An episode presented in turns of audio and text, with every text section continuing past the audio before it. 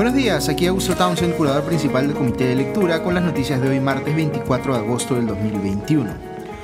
Las últimas horas han estado cargadas de rumores muy fuertes sobre cambios en el gabinete, cambios eh, que implicarían incluso la salida del actual primer ministro Guido Bellido, según algunas fuentes, y que se podrían producir incluso antes de la presentación del gabinete en el Congreso para obtener el voto de confianza, que está prevista para este jueves.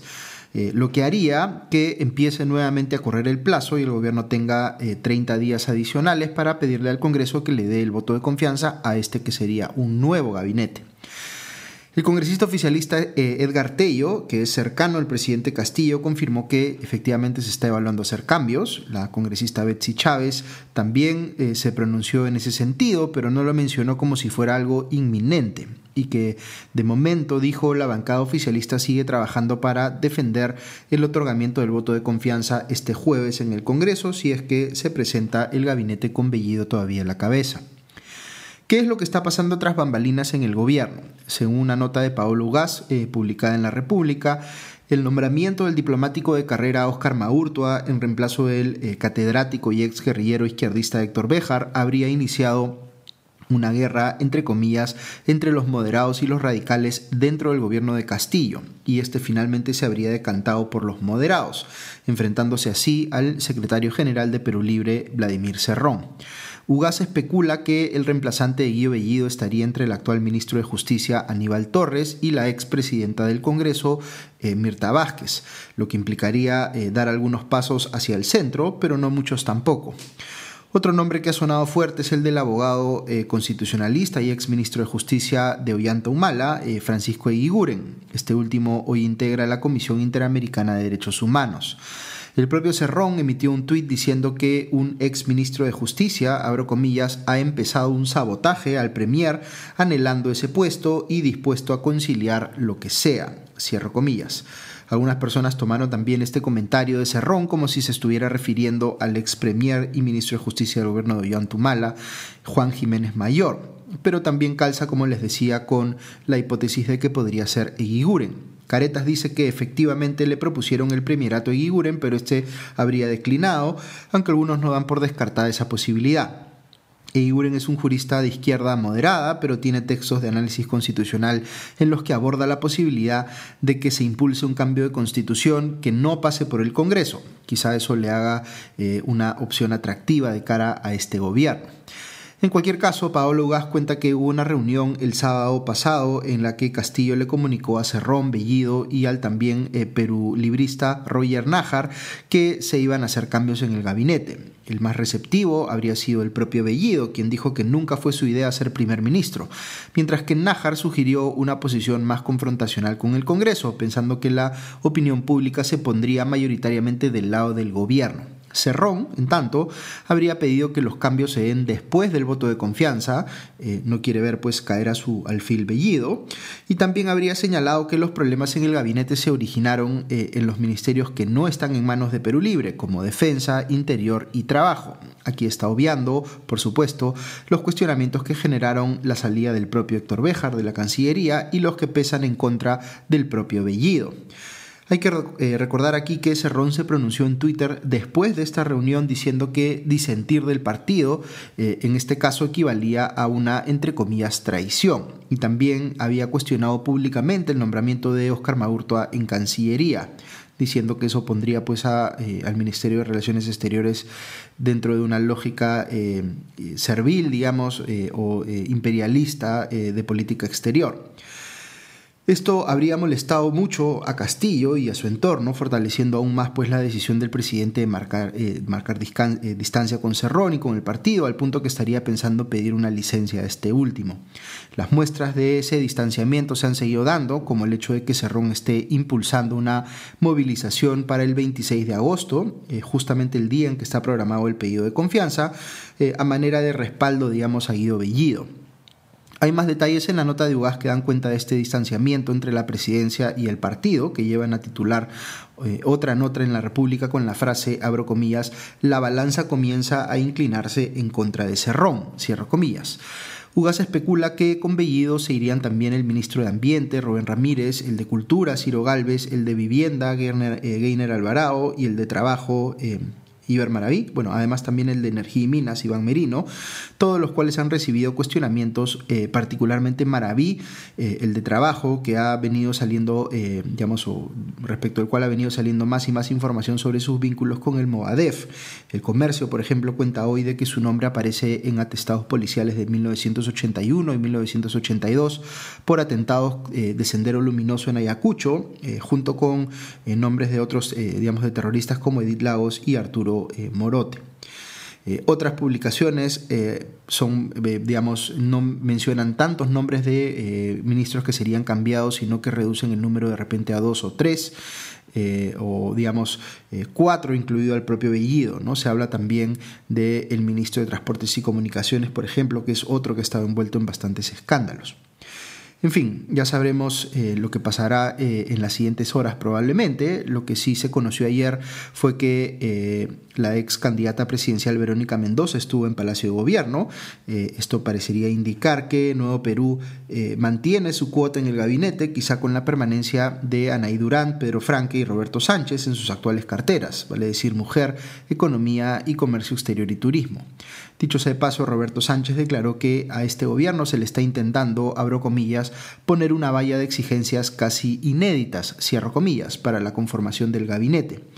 Eh, quizá mucha gente lo vería al revés, que este gobierno, al menos en la conformación de su primer gabinete, se puso una valla inéditamente baja para definir a sus integrantes, no solo por una cuestión de falta de experticia en algunas carteras, sino también pues por las simpatías de algunos de sus integrantes con la lucha armada o con quienes ejercieron eh, anteriormente acciones terroristas.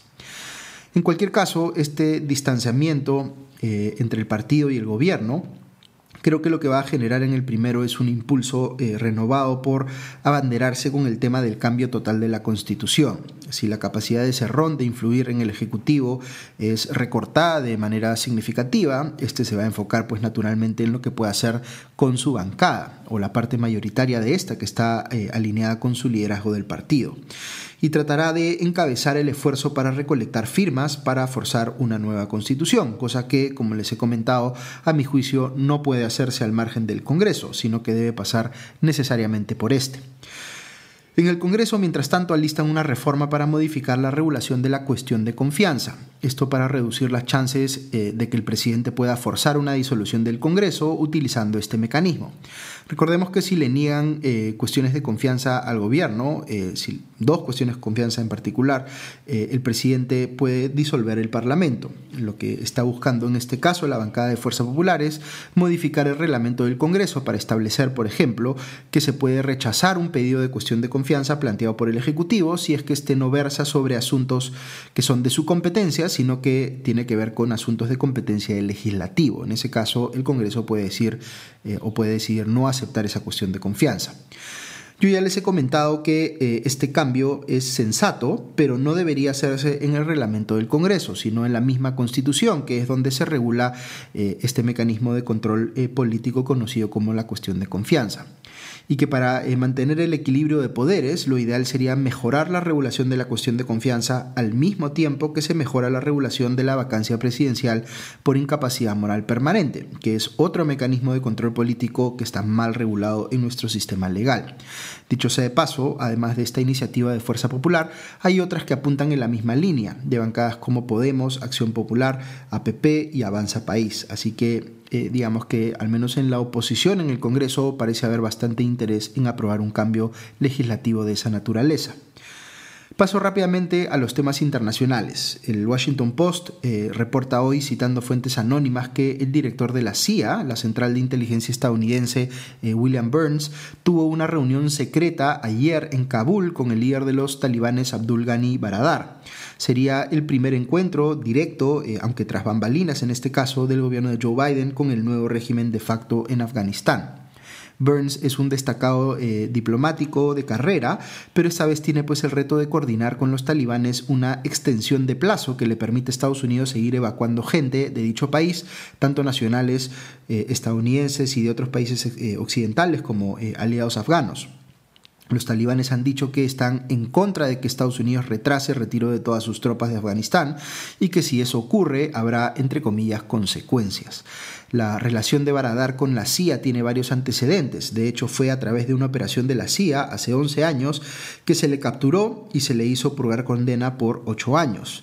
Ya en libertad, Baradar se convirtió en el negociador principal de los talibanes en las conversaciones que se iniciaron durante el gobierno de Donald Trump y que llevaron justamente a la decisión de Estados Unidos de retirar sus tropas de Afganistán, cosa que Biden aceleró pero ciertamente no se imaginaban en ese momento que ese retiro se iba a producir de manera tan caótica como estamos viendo, con los talibanes recuperando de facto el poder en ese país y el ejército afgano al cual eh, los estadounidenses habían venido entrenando, eh, decidiendo finalmente no pelear. Por otro lado, en Bolivia, la prensa internacional revela que la expresidenta Janine eh, Áñez, hoy en prisión, se habría autolesionado en su celda el Washington Post señala que la salud física y mental de Áñez se ha deteriorado bastante en la cárcel mientras ella espera sentencia por supuestamente ejecutar un golpe de Estado en el 2019, cuando sucedió Evo Morales luego de que este fuera acusado de ganar las elecciones con fraude. Los simpatizantes de Áñez consideran que está siendo sometida a una persecución política ahora que el partido de Morales, el MAS, controla el gobierno y señalan que es completamente desproporcionado que se le acuse también de genocidio. Hubo efectivamente represión policial eh, durante su mandato, eh, con el saldo de por lo menos 20 muertes eh, producto de estas acciones policiales, y la OEA ha utilizado términos muy duros para referirse a esto, como, entre comillas, masacre y ejecuciones sumarias. Áñez tendrá, por supuesto, que responder por esto, pero la acusación por genocidio que se hizo conocida este último sábado es bastante más difícil de sustentar. Eh, fue justo después de que se eh, conoció esta acusación eh, que Áñez se hizo cortes en la muñeca. Las embajadas de la Unión Europea y de Estados Unidos le han pedido al gobierno boliviano que garantice la seguridad de Áñez mientras está en prisión. Los reflectores van a estar puestos sobre el sistema judicial boliviano para ver cuánta imparcialidad e independencia manejan al resolver este caso. Y una última noticia vinculada al frente de la pandemia. Veo que la FDA, que es la agencia regulatoria en temas de alimentos y medicinas en Estados Unidos, le acaba de dar ya eh, aprobación definitiva eh, al uso de la vacuna contra el COVID-19 de Pfizer. Pero ¿cómo? Se preguntarán algunos si es que esta ya ha venido aplicándose masivamente en el mundo. Pues sí, pero eh, lo que tenía esta vacuna, como muchas otras, es una aprobación de uso de emergencia. Eh, ya el que se haya aprobado de forma definitiva es una confirmación más contundente de que es una vacuna segura y efectiva. El principal epidemiólogo de ese país, Anthony Fauci, cree que esto ayudará a convencer pues, a los 90 millones de estadounidenses que todavía tienen resistencia a vacunarse. Es curioso, pero he estado viendo en los últimos días algunos gráficos que muestran que la, eh, es el escepticismo hacia la vacunación, digamos, es mucho más alto en países como Estados Unidos que en países eh, latinoamericanos, donde en general las personas tienen una mayor disposición a vacunarse. Muy bien, eso es todo por hoy. Que tengan un buen día y ya nos escuchamos pronto. Adiós.